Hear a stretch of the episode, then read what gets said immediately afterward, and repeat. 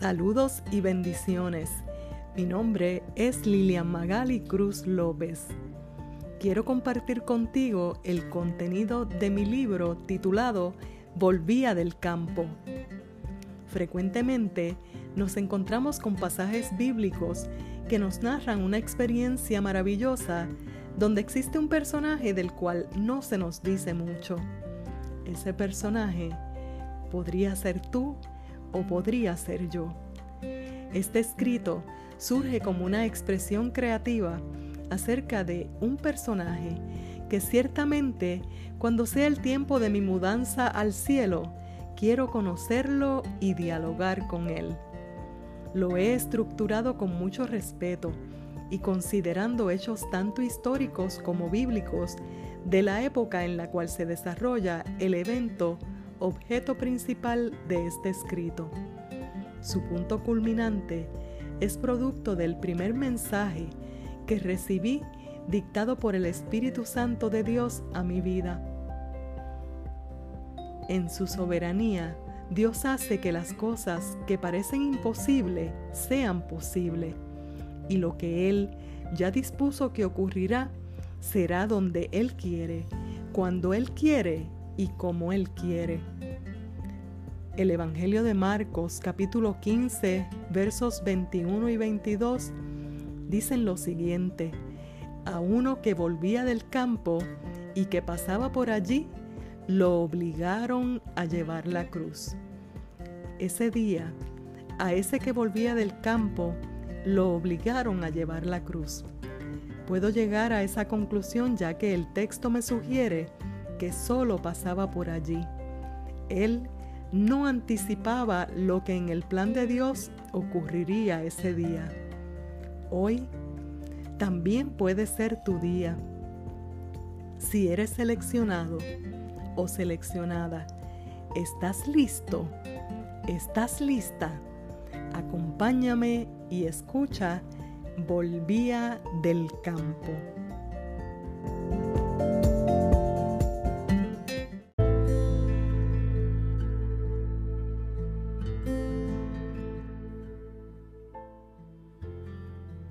Capítulo 1. Un hombre común. Quiero contarles una historia muy hermosa que cambió mi vida de manera inimaginable. Soy un hombre común. Mi piel es de color chocolate con leche. La verdad, más chocolate que leche, debo decir. No considero tener los mejores atributos físicos. Mis ojos son grandes mi pelo es rizo y mi esposa dice que soy fornido.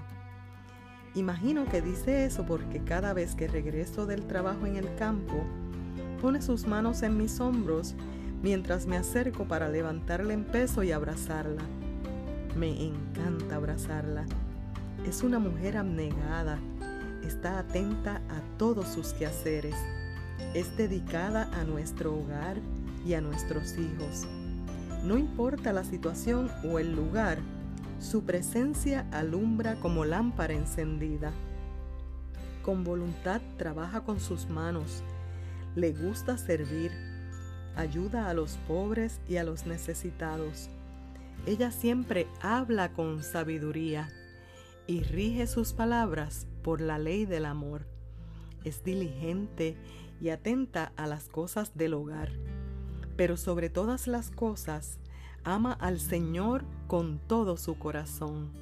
Se reviste de fuerza y de honra. No le preocupa lo que pueda venir. Ah, es una mujer bienaventurada y llena de virtud. En cuanto a mí, he trabajado como agricultor en el campo desde que cumplí los 12 años. Mi familia tuvo que moverse del lugar donde vivían. Según me cuentan, fue un momento donde enfrentaron desolación y gran tristeza, pues muchos conocidos, amistades y familiares estaban dispersos por distintas ciudades. Nací y me crié en una colonia fundada por los griegos hace mucho tiempo, y que posteriormente, en tiempos de un emperador romano, fue constituida en colonia romana, ocasión en que le modificaron el nombre. Era un lugar bastante distante del lugar del que les quiero hablar y donde ocurrieron los hechos más importantes de la historia de mi vida. Fue ahí donde aprendí a hablar varios idiomas, que en ocasiones me ponían en posiciones aventajadas y podía entender a otras personas fuera de mi círculo familiar. Mi padre conoció a mi madre en uno de sus largos viajes hacia su trabajo. Tenía que caminar largas distancias y siempre procuraba estar cerca de donde ella vivía. De niño me contaba cada anécdota de cómo la miraba y procuraba conocer cada detalle sobre ella. No lo culpo. Mi madre era una joven judía muy hermosa y mi abuelo lo vigilaba casi tan de cerca como pasaba él de su casa para mirar a su gran amor. Hasta que, por fin, una tarde, mi padre se atrevió a hablar con mi abuelo para pedirla en casamiento. Llevó la ofrenda acostumbrada, se hicieron los arreglos y colorín colorado, de ahí nací yo.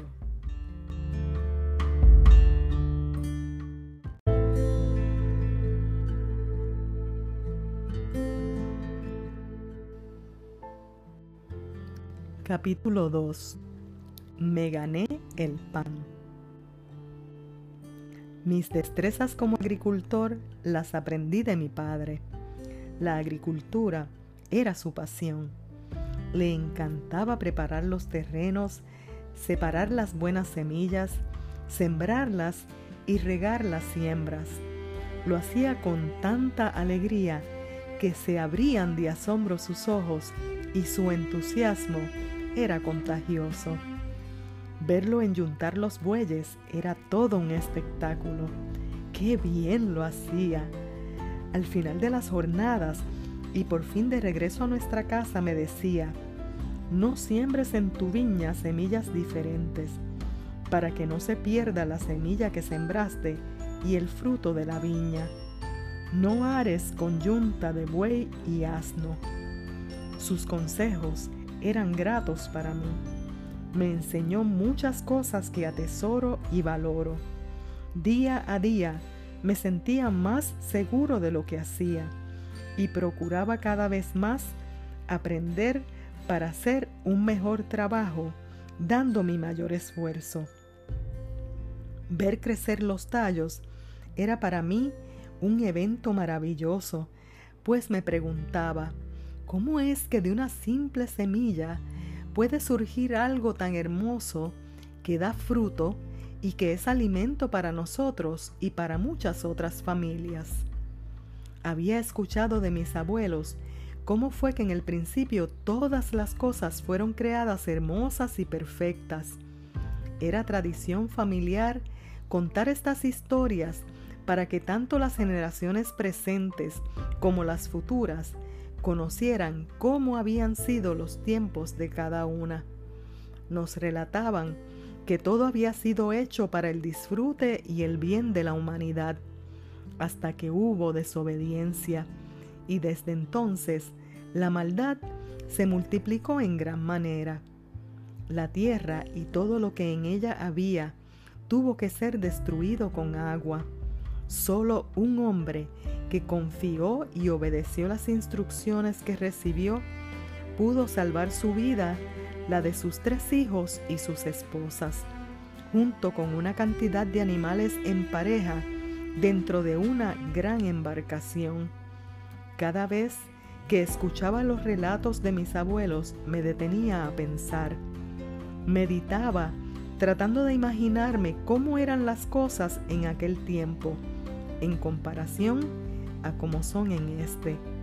Hay flores de colores hermosos y frutas muy sabrosas, pero estas han sido sembradas y cultivadas por personas que eran descendientes de generaciones de los que sobrevivieron aquel diluvio. Hasta hoy, esa ha sido la forma de subsistir. Qué gran responsabilidad siento cuando hago mi trabajo.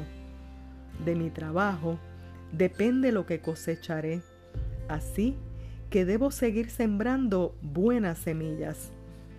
Pronto llegaré a casa. El solo pensar en lo bien que van las cosas me hace sentir agradecido. No siempre es así.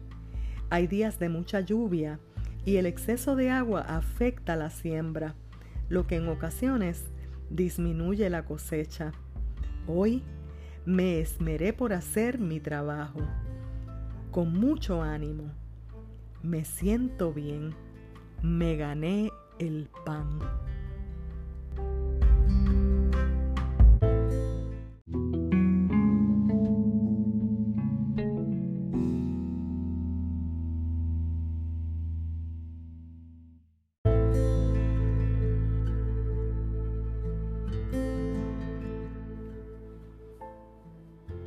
Capítulo 3 Cuando partan el pan Una mañana, mientras caminaba con mi padre hacia el campo, pasamos como de costumbre por el lugar que se llama Nazaret. Aquella no era cualquier mañana. El sol había salido determinado a ser admirado y alumbraba con esplendor. El viento se sentía suave y agradable al punto que no me molestaba el calor del sol. Puedo decir con júbilo que era una mañana resplandeciente y hermosa. Observaba las casas en el camino y una de ellas llamó mucho mi atención. Había un joven, más o menos de mi edad, trabajando en la madera. Imagino que quien lo enseñaba era su padre alcancé a escuchar que su padre se llamaba José. Era bien conocido por sus trabajos como carpintero. Todos elogiaban su entusiasmo, dedicación y la destreza con la que hacía su trabajo. Ambos tenían una destreza magistral preparando los trabajos y creando obras de arte con pedazos de madera, lijándolos, agrupándolos y uniéndolos para formar piezas espectaculares. Esa mañana pude distinguir que trabajaban en una mesa. No era cualquier mesa, era una mesa más grande de lo usual. La pulían lijándola de tal manera que brillaba. Su hermoso brillo me transportó a uno de mis más frecuentes viajes mentales donde construyo escenarios y si tienen que ver con comida, mejor, pues es una de mis especialidades. Me surgió una gran inquietud de imaginar cómo sería la cena que se serviría sobre esa mesa. Una cena muy especial y única. Pensaba que debía ser con invitados amados y escogidos. Un momento memorable y por supuesto la receta de aquel banquete tendría que ser conservada para la posteridad, para beneficio de muchos, para beneficio de todos los que anhelan disfrutar de una cena de gran importancia y significado. ¡Qué gran idea! Pensé, cuando llegue al campo, voy a recoger con mucho cuidado el trigo, seleccionaré el mejor y lo dividiré para que en todos los lugares donde hagan pan tengan la mejor harina, producida del mejor trigo. Así, cuando preparen el pan, será hecho con los mejores ingredientes. Cuando sirvan la cena y partan el pan, será el mejor pan. Me invadió la alegría, una alegría tan grande que no sentí cansancio en todo el día de trabajo. Me gustan los días así. Es como si en algún lugar hubieran preparado de una manera muy ordenada cada uno de los momentos de este bello día. Una vez más, agradecí.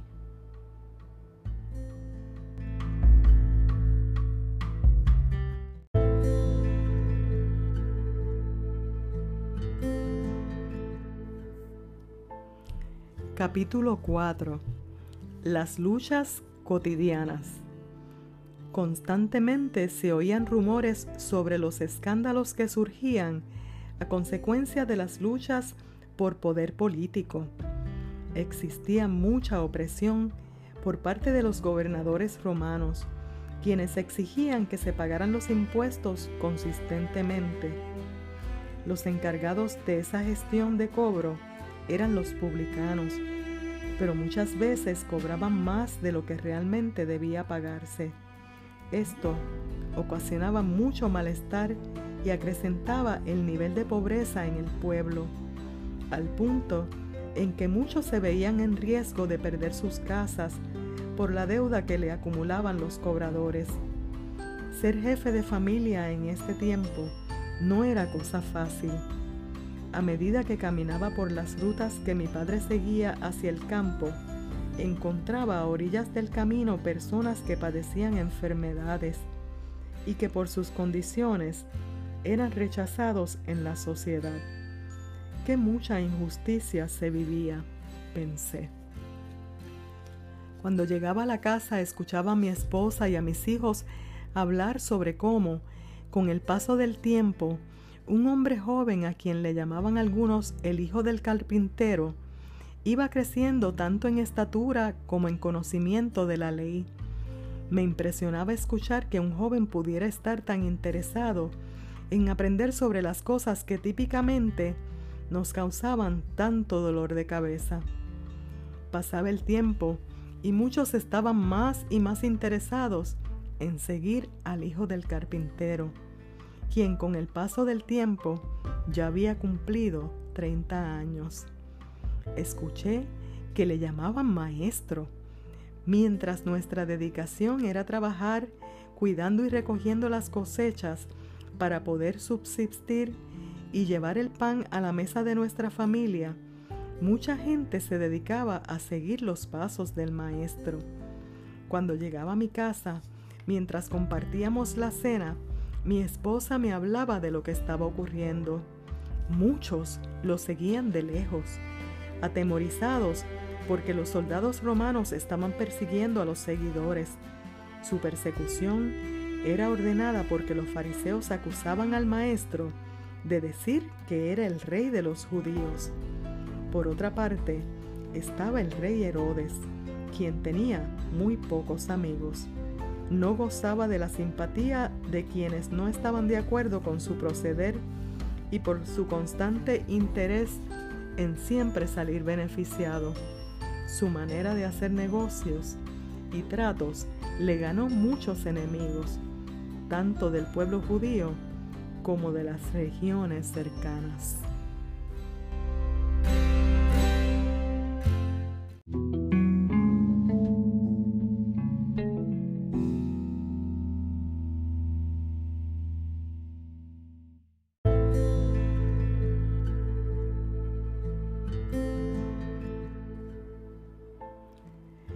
Capítulo 5 Lo que aprendí de mi padre.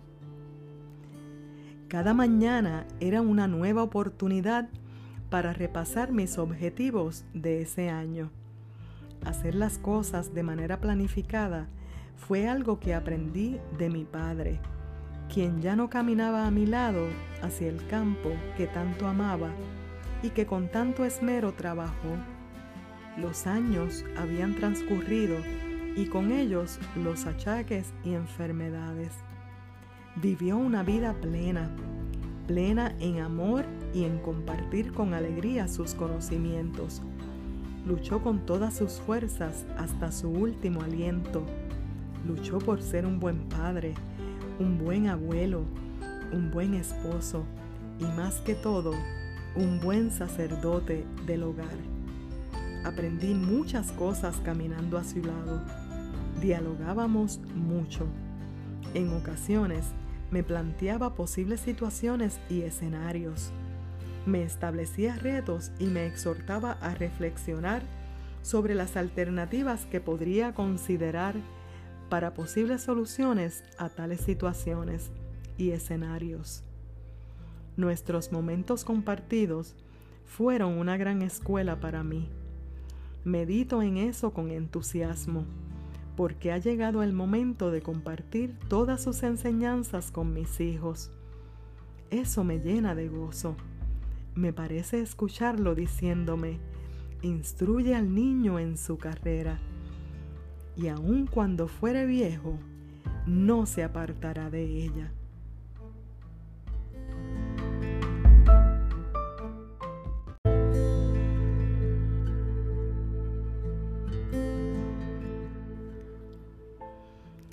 Capítulo 6 Volvía del campo. Había sido un día de arduo trabajo y anhelaba regresar con cierto grado de urgencia a mi casa.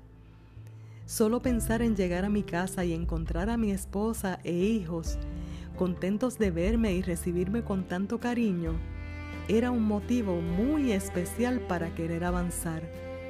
Quise acortar distancia así que decidí irme por un camino que no frecuentaba mucho.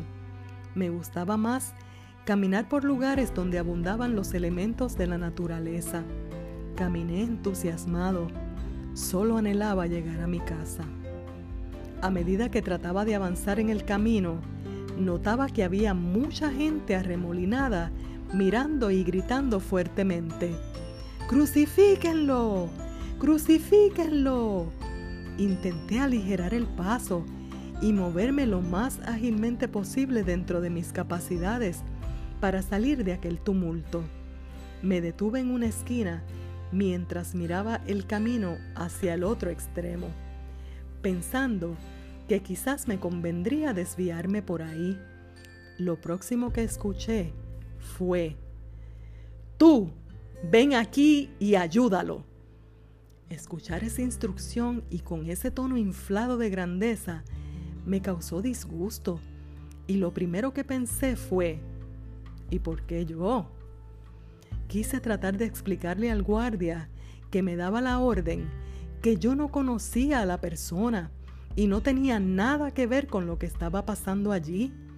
Sentí que la injusticia, una vez más, se hacía presente. Inclusive, Traté en un segundo con mi mirada de convencerlo de dejarme ir por ese camino que ya yo había identificado como la ruta más propicia para irme. Todo era muy confuso para mí, hasta que al mirar delante de mí me encontré con sus ojos. Me miraba con la mayor expresión de amor que se puede transmitir sin decir palabra. No pude hacer otra cosa que tomar aquel pesado madero y caminar a su lado. No pude hablar, pero inmediatamente una voz comenzó a hablar a mi corazón. Esta voz no venía del hombre con quien yo estaba caminando y ayudando a cargar el madero. Era una voz de autoridad que me dijo, Simón, este es mi Hijo amado, en quien tengo complacencia en este día, Él ha decidido ponerse en los zapatos de todos y cada uno de los seres humanos que ves aquí, y no solo de estos, sino de todos los que en generaciones futuras vendrán a existir. Predicó a multitudes, enseñándoles que es menester negarse a sí mismos. Y les decía, si alguno quiere venir en pos de mí, niéguese a sí mismo, tome su cruz cada día y sígame. Te pregunto, Simón, ¿es pesada la cruz que llevas? Sí, es pesada, contesté. Sabes, en este momento en que la cargas, solo lleva el peso de tus pecados.